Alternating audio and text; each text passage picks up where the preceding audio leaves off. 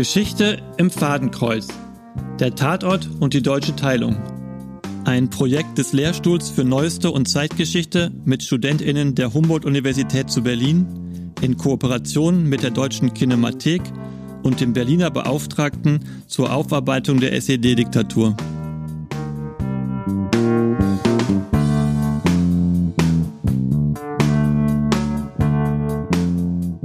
Folge 2 Innerdeutsche Beziehungen Der Tatort Taxi nach Leipzig Ein Podcast von Henrik Bisping, Anna Kokenge und Chris Vogelsänger.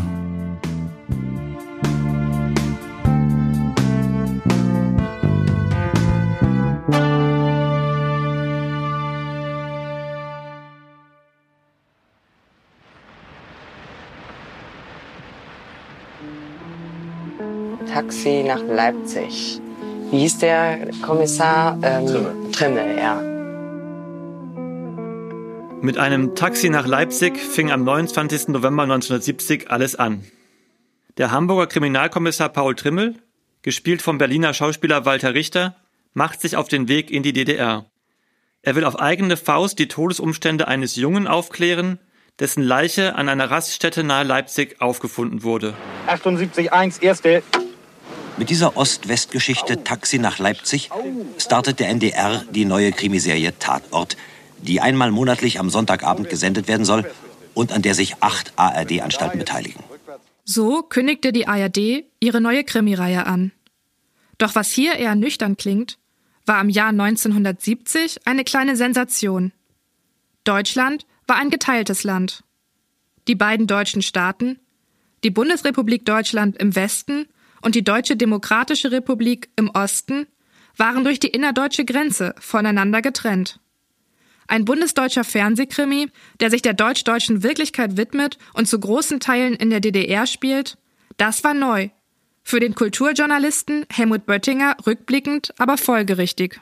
Es war kein Zufall, dass die ARD die erste Folge ihrer neuen Reihe Tatort, Taxi nach Leipzig, diesem Sujet widmete. Es war das spektakulärste Sujet der Zeitgeschichte.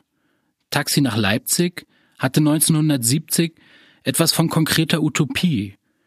Der westdeutsche Fernsehzuschauer musste, gerade wegen der kapitalistisch großartigen Flottheit im Titel, fröstelnd ahnen, wenn da ein Westbürger drin sitzt, wird die Taxifahrt mindestens im Gulag enden. Denn damals galt, entweder ist es kein Taxi oder es fährt nicht nach Leipzig. Doch diese fröstelnde Ahnung der ZuschauerInnen ging fehl. Der Fernsehkrimi rückt weder die ideologischen Unterschiede zwischen Ost und West in den Vordergrund, noch betont er den repressiven Charakter der SED-Diktatur. Das Narrativ der Folge ist so überraschend wie die Krimi-Handlung. Taxi nach Leipzig legt den Fokus auf die Gemeinsamkeiten der Protagonisten beiderseits der Grenze. Die erste Folge der Tatortreihe ist ein Krimi der Entspannungspolitik. Statt die Rhetorik des Kalten Krieges zu bedienen, nimmt Taxi nach Leipzig Willy Brandts neue Ostpolitik des Wandels durch Annäherung filmisch vorweg.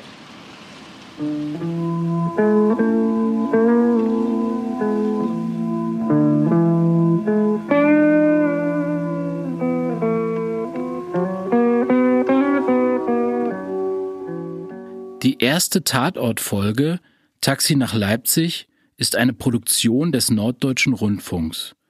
Dabei war der Fernsehkrimi zunächst gar nicht für die Reihe geplant. Erst nach Fertigstellung des Fernsehfilms wurde Taxi nach Leipzig in das neu entwickelte Tatortformat aufgenommen. Das Drehbuch des Fernsehkrimis stammt von Friedhelm Werremeyer und Peter Schulze-Rohr, der auch die Regie übernahm. Verantwortlich für die Produktion von Taxi nach Leipzig zeichnet der Redakteur Dieter Meixner. Der Norddeutsche Rundfunk und die von Meixner geleitete Fernsehspielabteilung galten mit ihrem gesellschaftskritischen Fokus in den 1960er Jahren als innovativste Fernsehschmiede der Bundesrepublik. Eine zentrale Rolle spielte dabei Meixners Vorgänger und Mentor Egon Monk. Die Fernseharbeit Monks und seiner Abteilung diente auch den Entwicklern der Reihe beim WDR als Vorbild.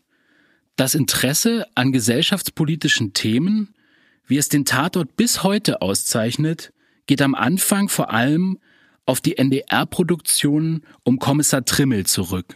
Vor diesem Hintergrund überrascht es vielleicht auch wenig, dass viele der Beteiligten den östlichen Teil Deutschlands gut kannten. Redakteur Meixner, Kameramann Nils-Peter Marlau sowie die Hauptdarsteller Walter Richter, Renate Schröter, Hans-Peter Hallwachs und Paul Albert Krumm kamen ursprünglich aus Berlin. Der Regisseur Peter Schulze-Rohr gar aus der titelgebenden Messestadt.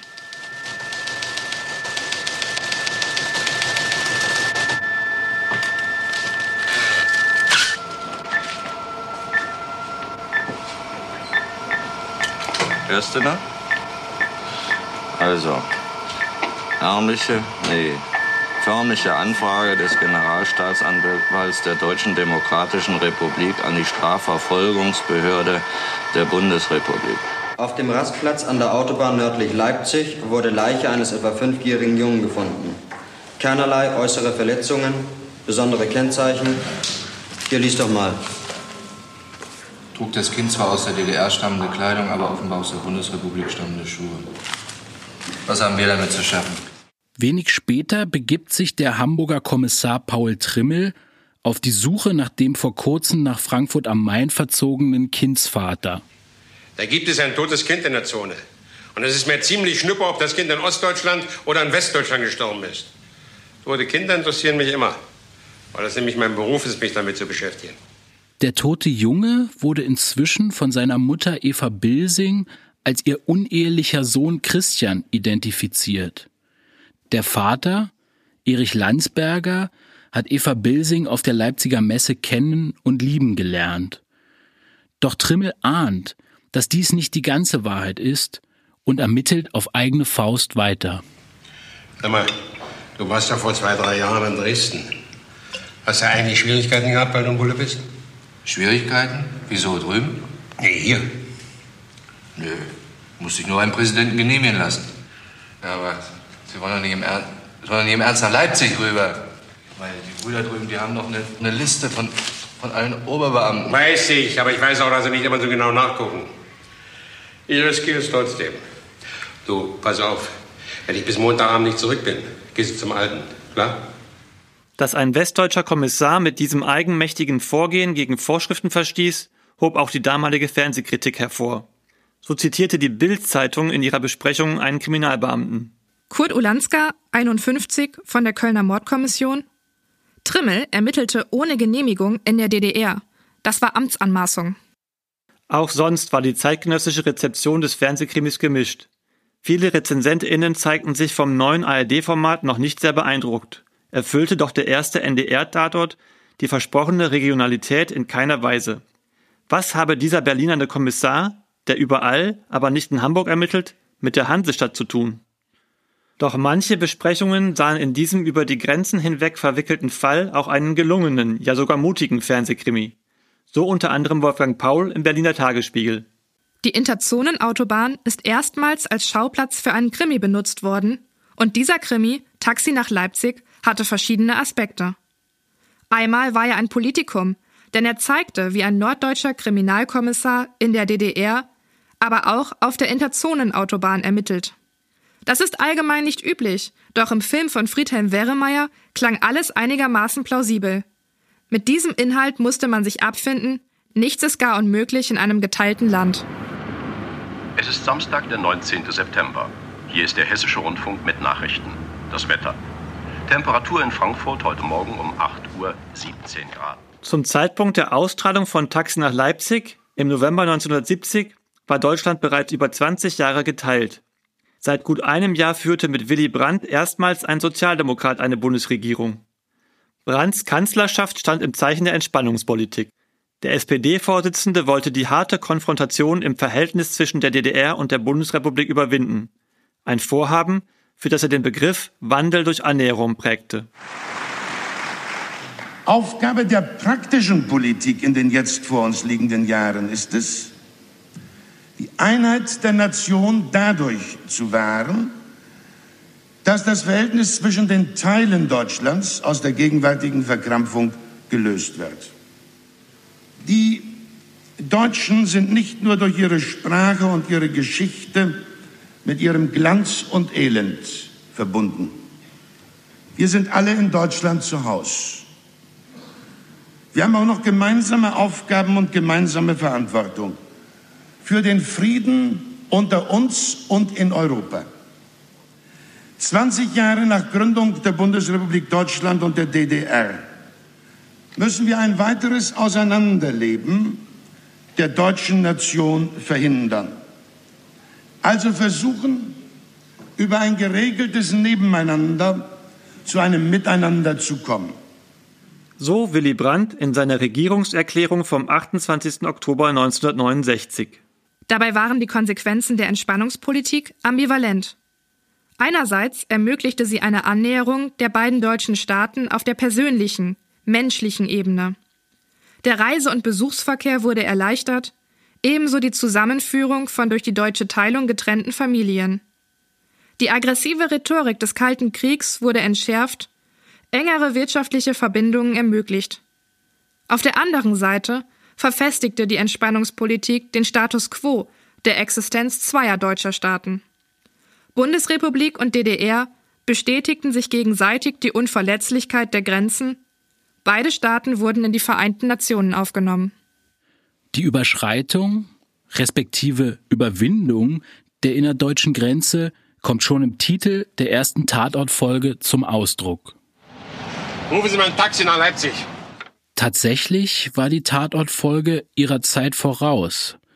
Denn zum Zeitpunkt der Ausstrahlung des Krimis waren die wesentlichen Schritte der Entspannungspolitik noch gar nicht vollzogen worden. Der Grundlagenvertrag, in dem die beiden deutschen Staaten gut nachbarschaftliche Beziehungen und eine engere Zusammenarbeit vereinbarten, trat erst im Sommer 1973 in Kraft. Das Transitabkommen, mit dem der grenzüberschreitende Reiseverkehr erleichtert wurde, wurde 1972 wirksam.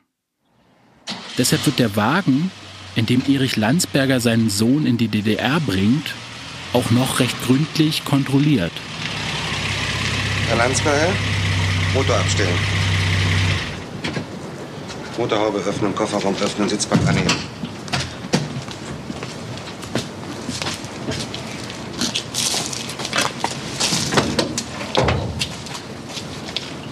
Mal den Koffer auf.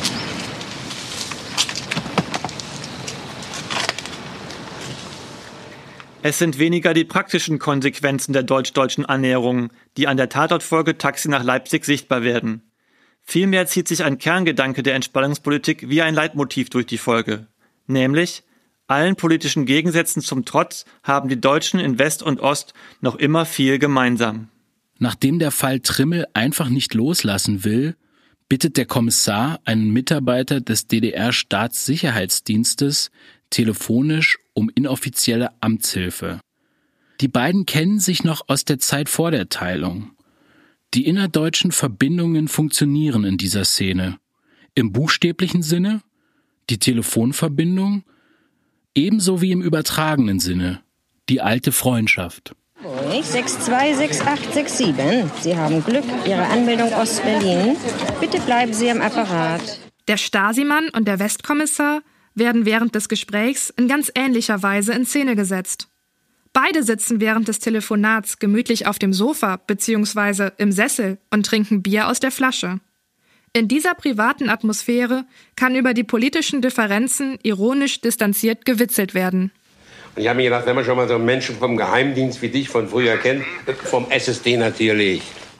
Kennst du das tote Kind von der Leipziger Autobahn? Tja, kenne ich. Der Fall ist allerdings tot. Ich habe trotzdem so ein komisches Gefühl in der Nase. Also meinen Sie? Nicht von dir. Ich helfe dir auch mal. Also Christian Bilsing mit zwei L wie Ludwig wurde Christian genannt. Der Vater heißt Landsberger, Erich, glaube ich. Stinkreicher Chemiker in Hamburg. Deswegen rufst du ja wohl an. Einer von euren Kapitalisten, die hier zur Messe kommen und unsere Weiber Kinder machen. Deine Leitung ist hoffentlich sauber, du. Was ist denn mit der volkseigenen Mutter? Der Tatort stellt neben den Gemeinsamkeiten zwar auch die Unterschiede zwischen Ost und West aus, doch beziehen sich diese überwiegend auf Oberflächliches, auf das Äußerliche der Figuren. So gibt ein Bekannter dem Kommissar den Rat, sich vor der Reise nach Leipzig zu verkleiden. Du kannst machen, was du willst. Die werden dich als Westdeutschen immer erkennen. Du bin Polizist, aber nicht ganz astfreies Ding vor und will nicht gleich als Westdeutscher erkannt werden. Ja, aber. Aber du darfst doch gar nicht von der Autobahn runter. Da lasse ich mir schon was einfallen. Und diese modischen Dinger sind zurzeit unmöglich. Zieh dir ein offenes Hemd an jetzt im Sommer, so mit einem Schillerkragen über die Jacke. Und zieh dir möglichst einen alten Zweier an. Trimmel macht sich auf den Weg und fährt zunächst über die innerdeutsche Grenze in Richtung Westberlin. Um seine Ermittlungen in der DDR fortführen zu können, muss Trimmel die Transitstrecke verlassen. Er inszeniert eine Autopanne. Auf diesem Wege will er die Mutter des toten Kindes in Leipzig befragen. Ist was kaputt? Ich glaub, mir ist der Keilriemen weggeflogen. Wir haben aber keine Keilriemen. Wo krieg ich denn jetzt einen her? Weiß ich auch nicht. Bin ich von hier? Wieso? Ich bin aus Lebau. Wo? Aus Lebau. L-O Bickel Bickel Babsches B-A-U. Also. Dann muss ich mich aus Leipzig einholen. Rufen Sie mal ein Taxi nach Leipzig. Doch obwohl Kommissar Trimmel sich modisch an die Empfehlungen seines Freundes hält, wird er in einer Werkstatt in Leipzig sofort als Westdeutscher erkannt. Von drüben, was? Sehen Sie das sofort? Dabei rückt Trimmel irritiert seinen Mantel zurecht. Die Betonung äußerer Gegensätze bei gleichzeitigen menschlichen Gemeinsamkeiten zwischen Ost und West wird deutlich bei der ersten Begegnung zwischen Trimmel und dem Volkspolizei-Oberstleutnant Peter Klaus. Nachdem Trimmel bei seinem Besuch in Leipzig nichts erreichen konnte, fährt der Kommissar nach Westberlin weiter. Beunruhigt über Trimmels Suche nach seiner Freundin Eva Bilsing fängt der Volkspolizist seinen westdeutschen Kollegen am folgenden Tag auf dessen Rückweg ab. Unter einem Vorwand fährt er mit ihm an einen abgelegenen Ort, um ihn zur Rede zu stellen. Was soll das? Aber keiner von Ihren Staatsgeheimnissen fotografiert und auch keinen Flüchtling im Reservereifen. Nein. Aber Sie haben nur ein Transitvisum für die DDR. Und mindestens gestern sind Sie einmal von der vorgeschriebenen Fahrtroute abgewichen. Damit haben Sie sich gegen die Gesetze der DDR vergangen. Aber da hatte ich doch eine Panne. Ja. Bei den beiden Polizisten werden zunächst die äußerlichen Unterschiede betont. Hier der gemütlich joviale, aber bauernschlaue Hamburger Trimmel, in Zivil und mit zerzaustem Haar. Dort der 30 Jahre jüngere, schneidige und korrekt uniformierte Volkspolizist Klaus. Sie kennen Eva Bilsing. Was wollen Sie von Fräulein Bilsing? Was rauskriegen. Und, das wäre? Nichts wäre. Tun Sie doch endlich Ihre Pflicht. Gehen Sie eigentlich hier in der Landschaft rum. Gehen wir doch auf die Wache. Da wollen Sie mich gar nicht hops nehmen? Im Verlauf des Gesprächs provoziert Trimmel seinen ostdeutschen Kollegen mit sexuellen Anspielungen auf dessen Freundin Eva Bilsing, um ihm eben dieses Liebesverhältnis nachzuweisen. Volkspolizist Klaus lässt sich daraufhin zu einem Faustschlag gegen den Hamburger Kommissar hinreißen. So. Dass Sie mich also in diese seltsame Landschaft verschleppt haben, das verdanke ich also der Tatsache, dass Sie Eva Bilsing natürlich rein zufällig privat kennen. Privatest, wenn ich recht vermute. Ist sie denn gut im Bett, Ihre Eva?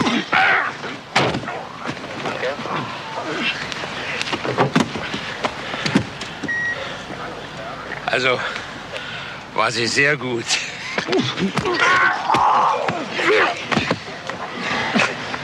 Das lassen wir, mein Junge. Ballern können sie alle, wenn sie nicht mehr weiter wissen. Können wir nicht mal vernünftig reden? In der anschließenden Szene befinden sich beide Männer in einer öffentlichen Toilette. Während sich Trimmel den Staub des Angriffs aus dem Gesicht wäscht, erleichtert sich Oberleutnant Klaus nebenan bei geöffneter Tür. Beide Protagonisten sind zugleich im Bild. Menschliche Reaktionen sind eben im Osten und im Westen ziemlich gleich.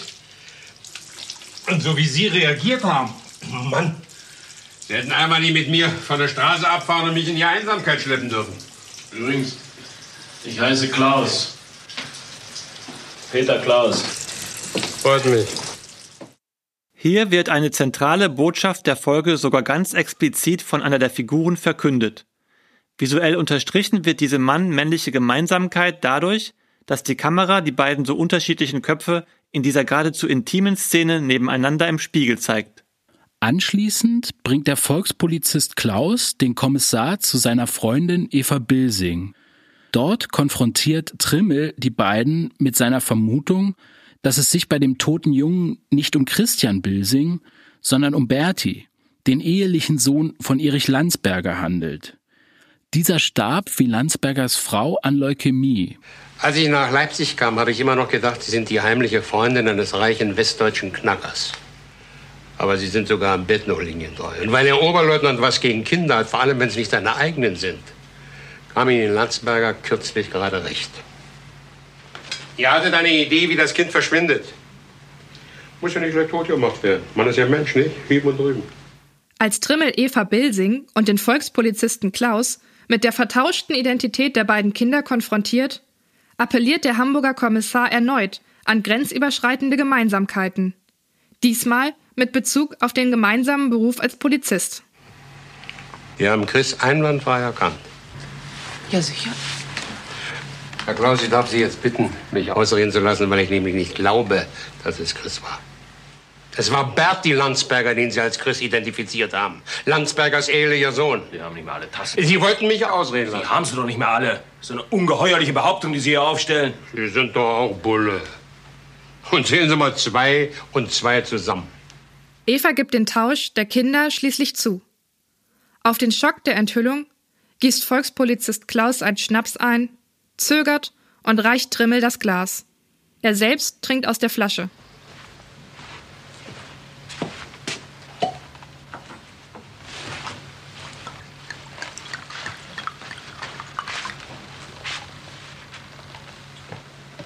Bulgarischer.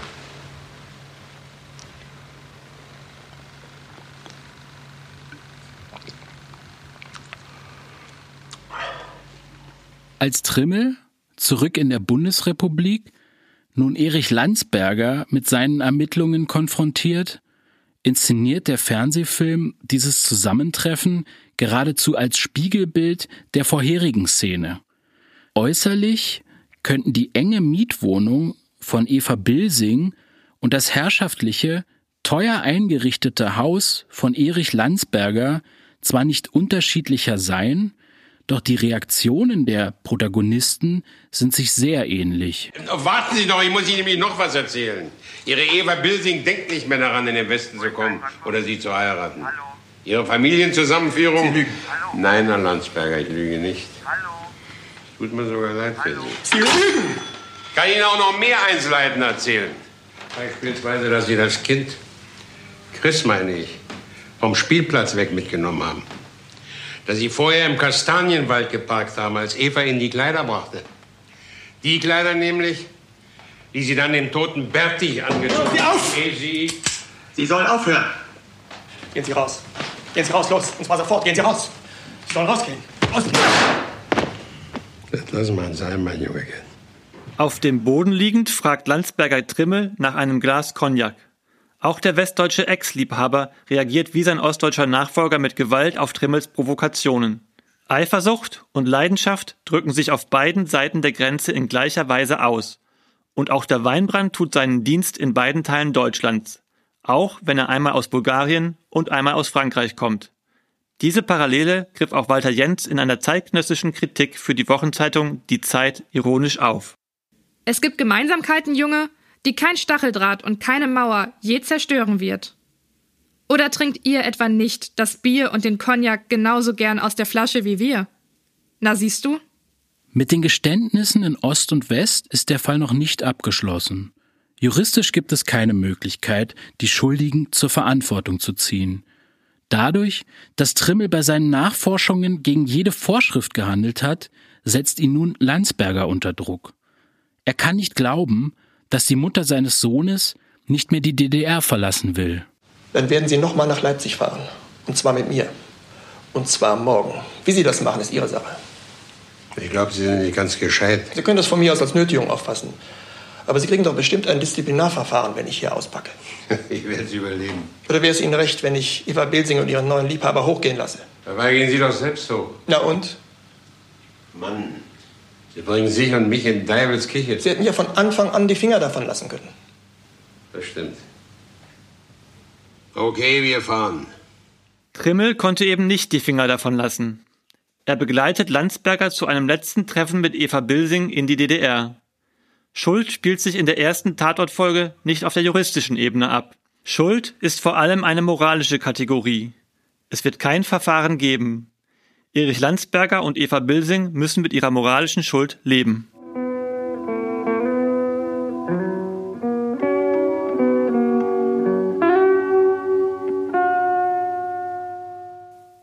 Es ist vor allem die Figur des Kommissars Trimmel, die am Ende für einen Ausgleich der Schuld auf beiden Seiten sorgt. Es ist sein moralischer Kompass, der über den Fall richtet. Trimmels Figur übertritt mehrfach die Grenze zwischen den beiden Teilen Deutschlands. Er übertritt ganz bewusst immer wieder die Vorschriften und auch sein Auftreten will sich keinem der beiden deutschen Teile so richtig zuordnen lassen. Er fremdelt mit der wohlhabenden Welt eines Landsbergers, der als westdeutscher Messebesucher die prosperierende Bundesrepublik repräsentiert. Trimmels proletarischer Habitus passt eher in die DDR, in der er aber trotz abgetragenem Sakko und Schiebermütze doch als Westdeutscher erkannt wird. Der Kommissar ist ein sturer, teilweise zynischer und aggressiver Kleinbürger. Doch er hält den Tatort als eine strenge, aber gerechte Vaterfigur auch zusammen. Autor Werremeyer charakterisiert seine Figur als ein russischer Panzergeneral mit der Seele einer Libelle. Der Figur des Kommissars kommt es ebenfalls zu, die deutsch-deutschen Versöhnungsbemühungen des Fernsehkrimis in der deutschen Vergangenheit zu erden. Der Kommissar ist auch für Regisseur Peter Schulze-Rohr eine Figur der Kontinuität. Walter Richter hat für mich verkörpert jemand, der seine berufliche Laufbahn schon in der Nazizeit begonnen hatte, beim Reichskriminalamt. Der Aufbruch der neuen Ostpolitik Willy Brandts bildet zweifellos den Rahmen des Fernsehkrimis. Doch daneben scheint auch immer wieder die deutsche Vergangenheit auf und damit die Herkunft der deutschen Teilung. Eine Beobachtung, die auch der Filmtheoretiker Dreli Robnik beim Wiedersehen der Folge machte. Im Grenzverkehr von Taxi nach Leipzig sind Tatorte von 1933 bis 1945 noch implizit lesbar. Kommissar Trimmel und sein jovial Amtshilfe leistender DDR-Kollege kennen sich von früher, von der Reichspolizei. Und die deutsche Autobahn war 1970 als Ort, an dem es abgeht, noch nicht von Kraftwerk bespielt, sondern von Kraft durch Freude, der Wehrmacht und der frischen Erinnerung daran. So Dreli Robnik in der Novemberausgabe der Specs aus dem Jahre 2016. Mit Trimmel begegnet uns eine Figur, die noch nicht ganz in der Wirklichkeit der deutsch-deutschen Teilung angekommen ist und gerade aus diesem Grund vorurteilsfreier an den grenzübergreifenden Fall gehen kann. Für ihn ist es ganz natürlich, in West-Berlin ein ostdeutsches Bier zu bestellen. Hallo, sind Sie noch da? Ja. Sind Sie noch ein Bier? Radeberger. Sind wir doch in West-Berlin? Haben Sie nicht? Haben wir nicht. Wir haben nur Ah, Deutsches. wir haben nur Deutsches. Westdeutsches. Ah, dann Deutsches. Doch diese alltäglichen Tücken bringen den Kriminaler Trimmel nicht aus dem Tritt. Er macht immer weiter. Es sind Trimmels Hartnäckigkeit und seine Intuition, die ihn auch im vermeintlichen Fremden das Vertraute sehen lassen. Auf diese Weise lässt der Tatort seine Figur die verwickelte Krimihandlung lösen. Mit diesem Blick kommentiert der Tatort aber auch das Verhältnis der beiden deutschen Staaten zueinander. Mehr als 30 Jahre und genau 999 Fälle später machte sich ein zweites Taxi auf den Weg nach Leipzig. Die tausendste Folge der Tatortreihe wurde erneut vom NDR verantwortet. Dieses Mal begaben sich die norddeutschen Kommissare Lindholm und Borowski ins ostdeutsche Sendegebiet.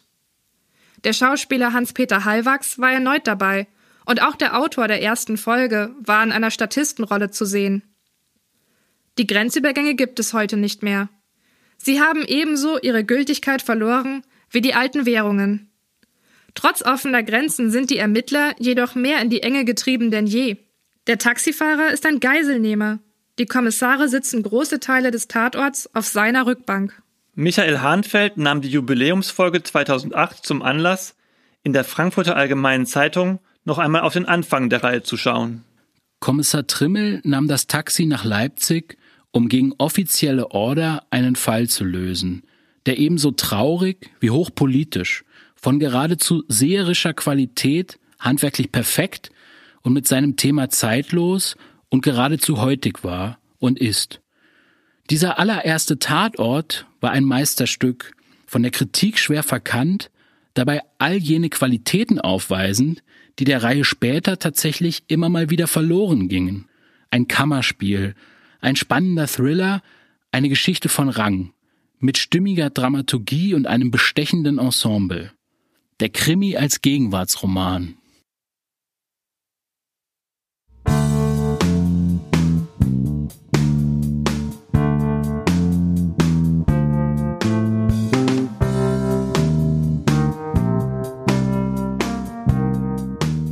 Sie hörten Folge 2 Innerdeutsche Beziehungen.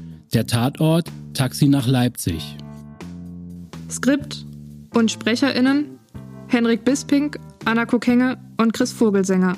Produktion Gian-Piero Rotari, Computer- und Medienservice der Humboldt-Universität zu Berlin und Chris Vogelsänger. Schnitt Chris Vogelsänger. Der erste Tatort Taxi nach Leipzig ist eine Produktion des Norddeutschen Rundfunks aus dem Jahr 1970. Regie führte Peter Schulze-Rohr. Das Buch schrieben Friedhelm Werremeyer und Peter Schulze-Rohr.